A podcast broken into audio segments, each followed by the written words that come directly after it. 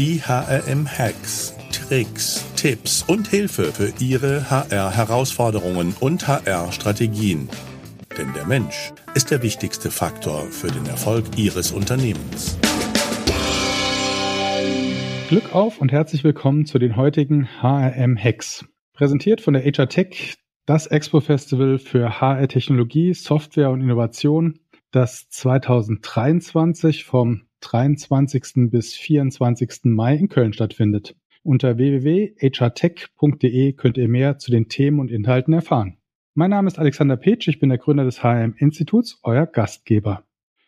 In unserer heutigen HM-Hex-Folge spreche ich mit Dr. Jürgen Erbeldinger zur Bedeutung von No- und Low-Coding im Personalbereich und welche Hacks es dazu gibt. Dr. Jürgen Erbeldinger ist seit Jahren als Vordenker und Visionär nicht nur in der HR-Szene, sage ich mal, bekannt. 1998 hat er die E&E Information Consultants AG, der Grundstein für die heutige Escriba AG, gelegt. Und wir kennen uns wahrscheinlich schon aus dem Jahr 2000. Da war nämlich E&E bereits in Karlsruhe auf der allerersten HR-Messe mit dabei. Dr. Erbeldinger ist Multi-Unternehmer und sozusagen neudeutsch Serial Entrepreneur und meistens mit Themen zu neuen IT-Technologien in Kombination mit Anwender-Experience unterwegs. Und bei der Escriba AG, die ihr vielleicht auch von der HR Tech in Köln kennt, legt er mit dem Thema No- und Low-Coding seinen aktuellen Schwerpunkt. Ja, herzlich willkommen, Jürgen. Vielen Dank für die tolle Begrüßung, Sascha. Ich bin sehr, sehr gerne hier und freue mich auf das Gespräch mit dir. Ja, in unserer Vordiskussion äh, bin ich über eine Sache gestoßen und dachte, das gibt's ja gar nicht. Nach Bring Your Own Device, also wir wissen alle, welche Herausforderungen das in vielen Organisationen, Unternehmen bereitet hat. Sagst du eigentlich, die Mitarbeiter sind jetzt soweit, bring your own Software. Ist das nicht ein bisschen verrückt? Ja, es ist verrückt, aber es ist auch schon Realität. Wir haben dieses Jahr das erste Mal MitarbeiterInnen, ein Mann, eine Frau eingestellt, die beide mit der Ansage kamen, ich habe auf der Plattform, die ihr betreibt, schon entwickelt und ich würde gerne eigene Software mitbringen und die auch bei mir Arbeitsbereich einsetzen, beziehungsweise für SB einsetzen. Von daher kommt auch dieser Impuls. Wir haben lange Zeit immer geguckt, dass Known Low Coding ein Thema ist für die IT-Entscheider, dass es ein Thema ist für HR-IT, aber das ist ein Thema für die, für die ganze Personalarbeit. Das ist einerseits eine Herausforderung für den Personalbereich, aber auch für die, für die ganze Personalarbeit. Ich gehe davon aus, dass das zukünftig Standard wird, dass MitarbeiterInnen sich bewerben und sagen, neben meinen Skills, die ich in der Arbeitsleistung mit einbringe, habe ich auch eigene Programme, eigenen Content vielleicht sogar, den ich dem Unternehmen zur Verfügung stelle. Und das, das hat Sprengstoff, aber da ist Bewegung. Mhm. Kannst du uns mal erklären, was man genau unter No, Low Coding oder NLC versteht? Mhm. Ja, super. Auch gut, dass wir mit der Frage einsteigen. No Coding heißt, ohne Quellcode zu schreiben, also ohne Coding, kann ich eine eigene Anwendung erzeugen. Ne? Man spricht dann auch vom Citizen Developer oder auch oft mal von dem No-Coder. Ich finde, das klingt so ein bisschen komisch. Und die Technik ist heute schon sehr weit. Ich kann mich vor den Computer setzen und diktiere dann, lieber Computer, bitte baue mir eine einfache App zur Verwaltung beispielsweise von meinen Kontaktdaten, damit ich automatisiert eine Mail zur Einladung an meinem Geburtstag schreiben kann. Das ist das, was Microsoft gerade macht. Das ist die Sprachschnittstelle für No-Coding. Wir arbeiten eher mit grafischen User Interfaces, weil wir ähm, eine höhere Komplexität in diesem No-Coding-Bereich bringen. Aber die Grundidee ist, ich kann eigene Software, die auch tatsächlich dann ähm, überall läuft, ohne Code schreiben, erzeugen. Und da steckt natürlich ein, irres Potenzial drin. Ne? Einfach deswegen, es werden hier ähm, Softwarebereiche adressiert, die wir vorher gar nicht hatten. Ne? Also man kommt jetzt an Themen dran, wo man sagt, das hatte ich vorher nie auf dem Schirm, um zu digitalisieren. Jetzt auf einmal kommt jemand und sagt, du, ich habe das mal schnell mit einer App unterlegt. Das ist No-Coding. Abgrenzung dazu ist Low-Coding. Mit Hilfe von vorgefertigten Code-Blocks baut man auch sehr leistungsstarke Anwendungen. Vorteil davon ist, dass man wesentlich schneller ist. Ich habe einen wesentlich geringeren Anteil an Codezeilen, die ich erzeugen muss. Dadurch ist es natürlich günstiger, aber der ganz große Effekt ist, es ist vor allen Dingen besser, weil ich mit durchgetesteten Codeblocks arbeite. Ja, man hat pro Codezeile, die man schreibt, einen bestimmten Fehler. Man sagt immer auf 1000 Codezeilen sechs Fehler. Wenn ich jetzt nur 100 Zeilen schreibe, dann habe ich wahrscheinlich nur einen Fehler drin. Wenn ich 1000 Zeilen schreibe, habe ich sechs Fehler. Und dadurch ist dieses Thema Low Coding, ich habe vorgefertigte Blocks und die kombiniere ich auch zu wirklich leistungsstarken Anwendungen, eine wahnsinnig hohe hm. Softwarequalität. Wo du das gerade so erzählst, vor gefühlt, ja, wahrscheinlich 22 Jahren oder 23 Jahren, als ich meine erste Firma gegründet habe oder meine erste richtige Firma, habe ich mein CRM eigentlich so gebaut. Da bin ich in den Mediamarkt gegangen und da gab es eine Box, da stand Bau Your Own CRM das war, glaube ich, damals die Firma Topware, die einfach um ihre eigene mhm. CRM-Software, die sie selbst für sich gemacht hat, eine Box gemacht hat. Und ich habe sie nur gekauft, weil da hinten drauf stand, es gibt eine kostenlose Hotline dazu.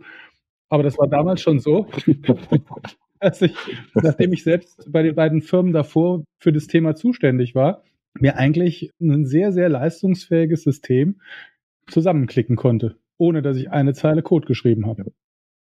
Ja, der Gedanke ist auch so alt wie die mhm. Softwareindustrie. Mhm. Es geht um die Wiederverwendbarkeit von Code und das ist eigentlich in allen Programmiersprachen angelegt. Das Neue ist, dass heute die Leistungsstärke von der Technik eine ganz mhm. andere ist. Im Regelfall ist das als SaaS, also Software as a Service, als Plattform angeboten. Und diese Plattformen wachsen dadurch, dass jeder Anwender, der darauf entwickelt, seinen Code anderen entgeltlich oder unentgeltlich zur Verfügung stellt. Und durch dieses Mengenthema ist da eine ganz neue, ja, eine ganz neue Szene entstanden und auch eine ganz neue Leistungsklasse entstanden. Und früher waren das halt oft sehr einfache Anwendungen, die ich per No-Coding und auch per Low-Coding schreiben konnte. Heute ist die Leistungsklasse wirklich beeindruckend. Mhm. Gartner als einer der, der großen Auguren im Markt behauptet, dass innerhalb der nächsten Jahre, ich glaube sogar 90 Prozent aller Anwendungen, die im B2B-Sektor ähm, existieren, durch No- und Low-Coding basierte Anwendungen abgelöst werden. Und das hat letztlich damit zu tun, dass die Technik wirklich einen Sprung nach vorne gemacht hat. Cloud-Technologie, die hohe Leistungsfähigkeit, Speicher kostet kein Geld mehr, letztlich Verfügbarkeit von Bandbreiten, all das sind Faktoren, dass dieses Thema so an Bedeutung gewonnen hat. Mhm. Und was bedeutet das jetzt für HR? Oder? Ja. Also ich denke, eine, der einzelne Aspekt für den HR-Bereich ist, dass man ähm, den Digitalisierungsstau auflösen kann. Wir erleben ganz oft, dass die Personalbereiche so in ihren Kernprozessen, Abrechnung oder auch Personalentwicklung durch die Backend-Systeme ganz gut digitalisiert sind. Aber die ganze Arbeit, die rechts und links davon liegt, und die ist sehr vielfältig im HR-Bereich, die wird oft nicht digitalisiert, weil man sagt, ach, das ist vom Volumen zu klein. Oder man hat nicht die richtige Priorität bei der IT-Abteilung dafür und, und, und. Und dadurch kennen wir sehr viele Personalbereiche, die haben so einen regelrechten Digitalisierungsstau. Den kann man an der Anzahl an Excel-Tabellen, die im Bereich sind, messen. Mhm. Man merkt dann so, ach, wir haben eine Excel-Tabelle für Bestellen einer Schutzbrille, eine Excel-Tabelle für die Geburtstagsliste, eine Excel-Tabelle für Spindverwaltung und, und, und. Plus 35 Spezialapplikationen, um irgendwelche kleine Prozesse abzumachen. Und das ist das, was heute diesen Digitalisierungsstau ausmacht und den kann ich auflösen. Sozusagen mit so einer No-Low-Coding-Plattform komme ich selbst wieder in den Driver-Seat. Ich kann viele Sachen selbstständig machen, also vom Excel to App ist so eine Sache, eine Excel-Tabelle, eine Anwendung zu bauen. Das geht wirklich in Stunden, ich könnte jetzt auch sagen in Minuten, ich will es aber nicht mhm. übertreiben. Und damit habe ich eine höhere Datensicherheit, ich habe eine bessere Verfügbarkeit, ich bin oft auch besser compliant, also ich komme den Anforderungen zum Beispiel nach. Das ist der große Vorteil, den ich als, äh, als Personalabteilung bekomme. Also Digitalisierungsstau auflösen. Das zweite, und das finde ich genauso interessant, ist ein Beitrag zur Kostensenkung. Also was wir jetzt gesehen haben bei größeren Projekten, das ist dann mehr Low-Coding. Man konsolidiert das IT-Portfolio.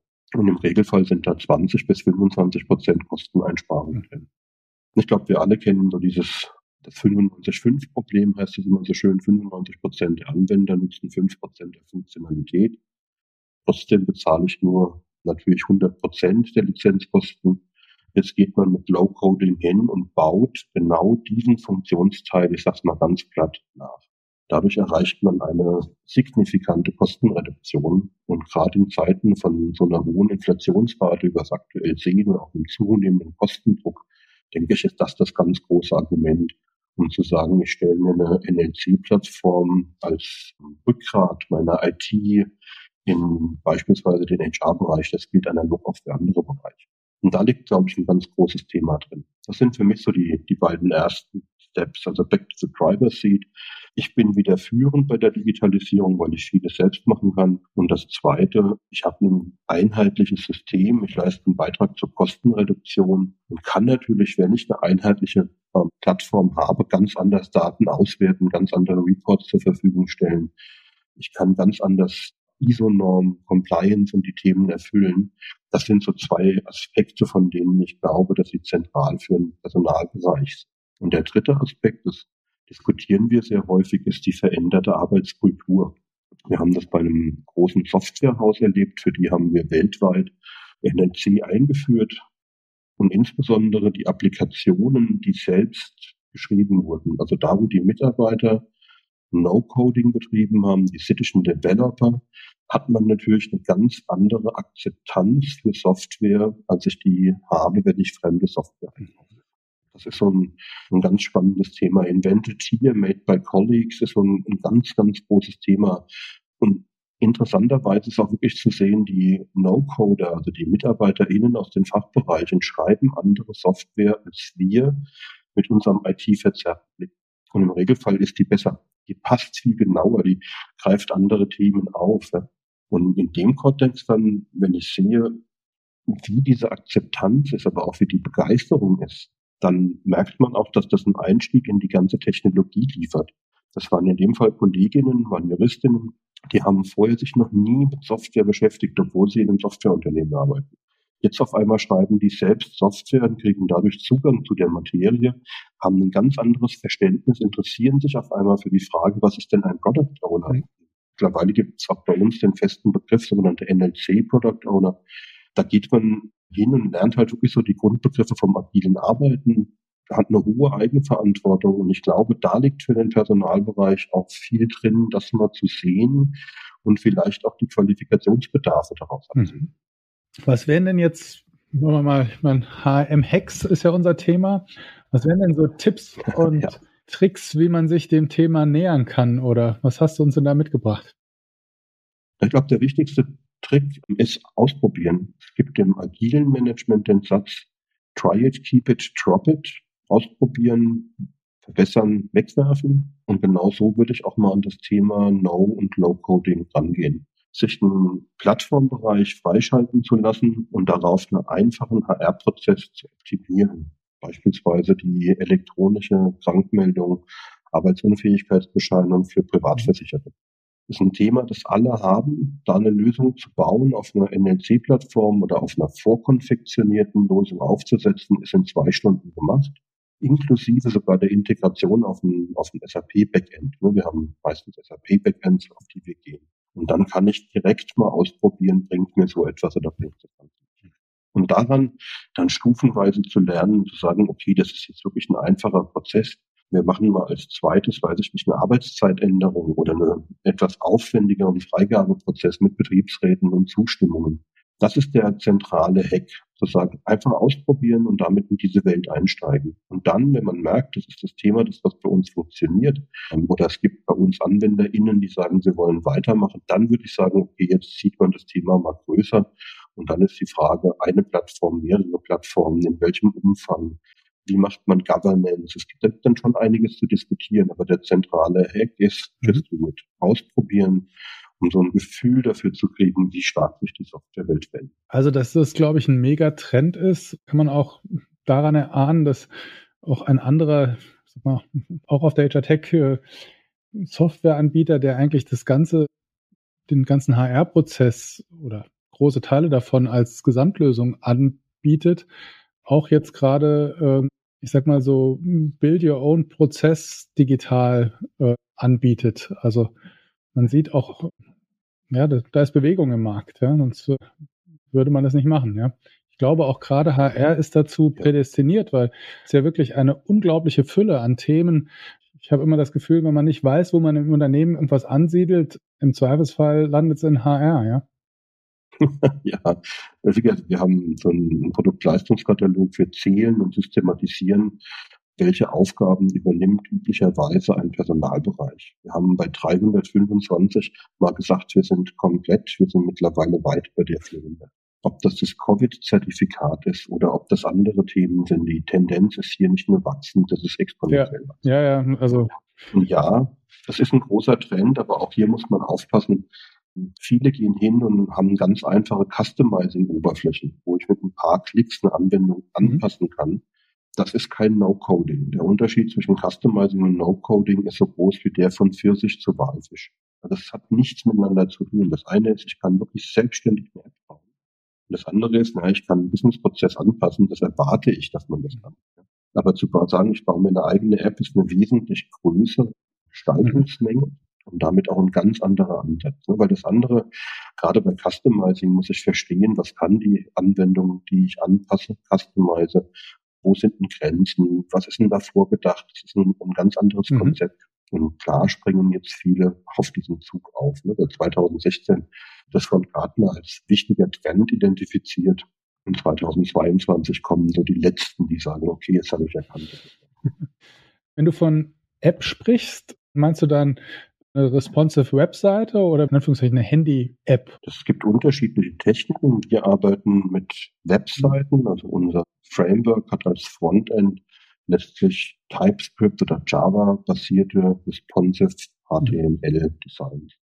Es gibt auch andere Anbieter. Ich habe vorhin schon mal auf Microsoft verwiesen. Microsoft setzt sehr stark auf die Teams-Plattform.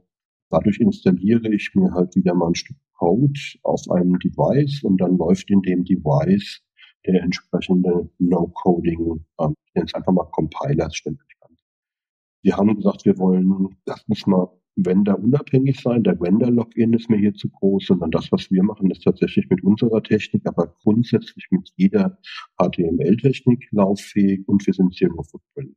Also tatsächlich brauche ich keinerlei Installation auf den Geräten um die Sachen laufen zu lassen, weil das ist für mich ein ganz wichtiges Mantra, dass wir nicht wieder zurückfallen in so alte Themen zu sagen, ja, du musst erstmal ein Betriebssystem und sonst irgendwas installieren und dann läuft das schon. Der zweite Grund, wenn wir so einen, so einen Produktvergleich im Kopf haben, Microsoft ist wahnsinnig stark bei No-Coding, aber in einem relativ beschränkten Umfang. Wir selbst kombinieren No- und Low-Coding. Gerade die Kombination ist für mich sehr wichtig.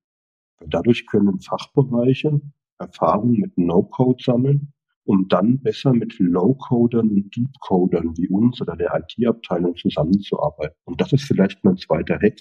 Das ist ein wahnsinnig gutes Instrument, so eine NLC-Plattform, um die Zusammenarbeit mit IT neu aufzusetzen. Was machen wir als Fachbereiche? Was könnt ihr als IT leisten? Wie können wir Dritte einbinden, wenn wir Projekte haben? Dafür ist so eine NLC-Plattform einfach ein Rahmen, ein strukturgebendes Element. Und das ist das, was ich der Technik so schätze und was wir auch bei unserer NLC-Plattform, wir sind eigene Anbieter, stark in den Vordergrund stellen. Mhm. Ja, vielleicht nicht unbedingt ein Hack, aber ne, sich daraus ableitend ist natürlich auch, dass das ganze Thema der mobilen Arbeitswelt natürlich auch unterstützt, viele Prozesse ermöglicht, die ich vielleicht anders gar nicht oder nur schwer äh, remote abbilden kann. Auf jeden Fall. Das ist das Modularisierungsprinzip und das ist auf jeden Fall ein Hack. Wir machen mal ein Beispiel. Großer Lebensmittelhändler, Einzelhändler, über 200.000 Beschäftigte, fängt jetzt an und sagt, ich brauche Covid-Zertifikate und die werden unterschrieben. In so einer Plattform ist das Integrieren von einem Signing-Service, also von einer digitalen, auf einer qualifizierten digitalen Signatur, einmal gemacht und jetzt steht es für jede Anwendung, die auf der Plattform läuft, zur Verfügung. Das gilt auch, wenn das dezentral eingespielt wird. Dadurch konnten wir so einen Prozess wie Schalte zertifizierte Covid-Zertifikate innerhalb von kürzester Zeit frei perfekt unterstützen. Das war in drei Tagen gemacht, dass wirklich so jeder sein Zertifikat hochladen, bestätigen konnte. Damit gewinnt das Thema Geschwindigkeit, Time to Market durch NLC eine unglaubliche Bedeutung. Und das liegt immer am Modularisierungsprinzip. Ich hänge hier halt nicht am Tropf von einem Vendor, sondern ich bin hier auf einer offenen Plattform, die Marktstandards und darin sehe ich auch nochmal einen ganz wichtigen Schritt. Ähm, zu sagen, wenn man sich für eine NLC-Plattform entscheidet, bitte prüfen, ist das Vendor-spezifisch, also ist es beispielsweise eine Salesforce, die haben auch schon relativ lange auch ein relativ gutes Low-Coding-Environment. Oder ist es Mendix, die haben auch Low-Coding-Environment. Oder bin ich eben in einer Standard-Plattform, die quelloffen ist, Module ein- und ausgecheckt werden können. Und dann habe ich den großen Vorteil, dass ich mehr Geschwindigkeit und vor allen Dingen dieses Versprechen never get outdated mhm. Gibt es da eigentlich im HR-Bereich auch sowas schon wie so, ich sag mal, ein App-Shop für die 400 und mehr explodierenden HR-Prozesse? Also wir haben jetzt gerade den sogenannten HR Service Manager gelauncht. Das haben wir im Frühjahr bei einem Bergbauunternehmen gemacht. Da liefern wir im Standard 90 vorkonfektionierte HR-Services aus. Da ist dann ähm, der Prozess, die Beantragung, die Freigabe, die Ablage, die Unterschrift, die Kennzahl, das Service Agreement. Die sind alle vorkonfektioniert und die kann ich mehr oder minder einstellen. Mhm. Ja, wir haben für, für 90 Standardleistungen aus dem HR-Bereich komplett ähm, die Kette, also von der Beantragung, der Bearbeitung, der Freigabe, der Unterschrift, der Ablage und dem Monitoring. Wie lange dauert das? Ist das SLA eingehalten? Das haben wir vorkonfektioniert und liefern es im Prinzip wie so ein Webshop schon mit wie so eine Menükarte und man sagt, das nehme ich, das. Wir haben jetzt mit unserem Partner zusammen, der Software AG, mal geguckt, die haben über 30 fertige Apps für HR. Mhm. Das geht von Vorschlagswesen über oh, Entgeltanpassung. Wir haben einen anderen großen Partner, der hat in den USA schon über 15 HR-Sachen. Von daher ähm, werden wir die konsolidieren und in den Webshop stellen. Aktuell ist das noch so ein bisschen ähm, ja, handmade, einfach weil wir die Software relativ frisch übernommen haben und es noch keine aus unserer Sicht freigegebene Lösung für so einen Markt mhm. es Hacks zum Thema, wie gehe ich denn mit, mit dem Thema IT-Abteilung versus HR-Abteilung in dem Kontext um? Ja, einer der zentralen Hacks. Also meine Erfahrung ist, dass die IT-Abteilungen auf den Ansatz sehr positiv reagieren. Es gibt aus München ein tolles White Paper von 2016, das auch in der IT-Szene viel Beachtung gefunden hat. Managed Evolution, da geht es darum, wie kann man als IT-Abteilung Komplexitäten reduzieren. Und da wird das Thema No- und Low-Coding als zentrale Methode genannt. Zu sagen, anstatt der HR-Bereich 30 verschiedene Apps von unterschiedlichsten Herstellern hat, bitte stellt denen eine ordentliche NLC-Plattform zur Verfügung, unter Umständen sogar zwei oder drei Plattformen und hilft dabei, dass der Fachbereich eigenständig werden kann. Das ist so das Kernthema und das kann jedem IT-Bereich ein Recht sein. Für IT ist es wesentlich einfacher zu sagen, wir haben eine Plattform und die hat bestimmte Normen und darauf kann ich Governance. Und dieses Argument, das funktioniert. Also du würdest sagen, die Hoheit, Auswahl, Entscheidung bei der IT-Abteilung, was das, was den Rahmen angeht, genau. da sozusagen die IT mit einbinden. Ja, vielleicht sogar die Freigabeprozesse. Also wir kennen einen anderen Fall von einem großen Leverkusener Unternehmen, die haben sich 100.000 User-Lizenzen auch für No-Coding gekauft, um dann festzustellen, das ist die Hölle, wenn 100.000 Leute versuchen, Prozesse zu verändern. Das ist natürlich eine Frage von Freigabe, Überwachung, Kontrolle, auch Nutzengedanken. Ich glaube nicht, dass jeder Mitarbeiter, jede Mitarbeiterin No-Coder werden kann. Aber es gibt welche, die sagen, ich will das und mit denen gezielt zusammenarbeiten. Das könnte eine wichtige Rolle sein. Und da kann IT aus meiner Sicht die Governance, oder sollte sogar die Governance haben. Und das mit einer IT-Abteilung zu besprechen, ich glaube, dass man da auch offene Ohren spielt. Mhm. Was gibt's denn sonst noch für Tipps, die du zu unserem Thema hast? Ja, es sind da ganz, ganz viele. Die Frage, was sind denn deine besten fünf, finde ich immer so schwer zu beantworten. Ich glaube, ich habe die, meine liebsten 15. Dann komm, los. also was, was ich tatsächlich am, am stärksten finde, ist das Thema Mitarbeitermotivation und letztlich auch Employee Experience. Ich habe das vorhin im Nebensatz gesagt. Es ist wirklich verblüffend zu sehen, was Fachabteilungen für einen Blick auf die Themen haben, wenn sie das richtige Werkzeug in der Hand haben. Da müssen wir uns als IT wirklich verstecken und sagen, das sind einfach tolle Ideen, wenn man merkt, die kommen aus der Fachlichkeit. Und das ist vielleicht so tatsächlich mein, mein liebstes Thema. Es entsteht andere und neue Software, wenn der Fachbereich im Seat sitzt, aber eigenverantwortlich arbeiten muss. Man kann nicht einfach auf die IT schimpfen und sagen, ha, ich finde so und so und die haben es nicht gebaut, sondern gerade die Oberfläche und damit die Nutzerführung, die liegt im No-Coding. Und das kann der Fachbereich selbst. Und da entstehen wahnsinnig spannende Konzepte und eine ganz anders genutzte Software. Mhm. Ich habe gerade neulich einen Podcast gemacht mit dem Daniel Mühlbauer und äh, der kommt Ach, ja schön. eher aus der mhm. sozusagen ja, HR-Software-seitig oder ja.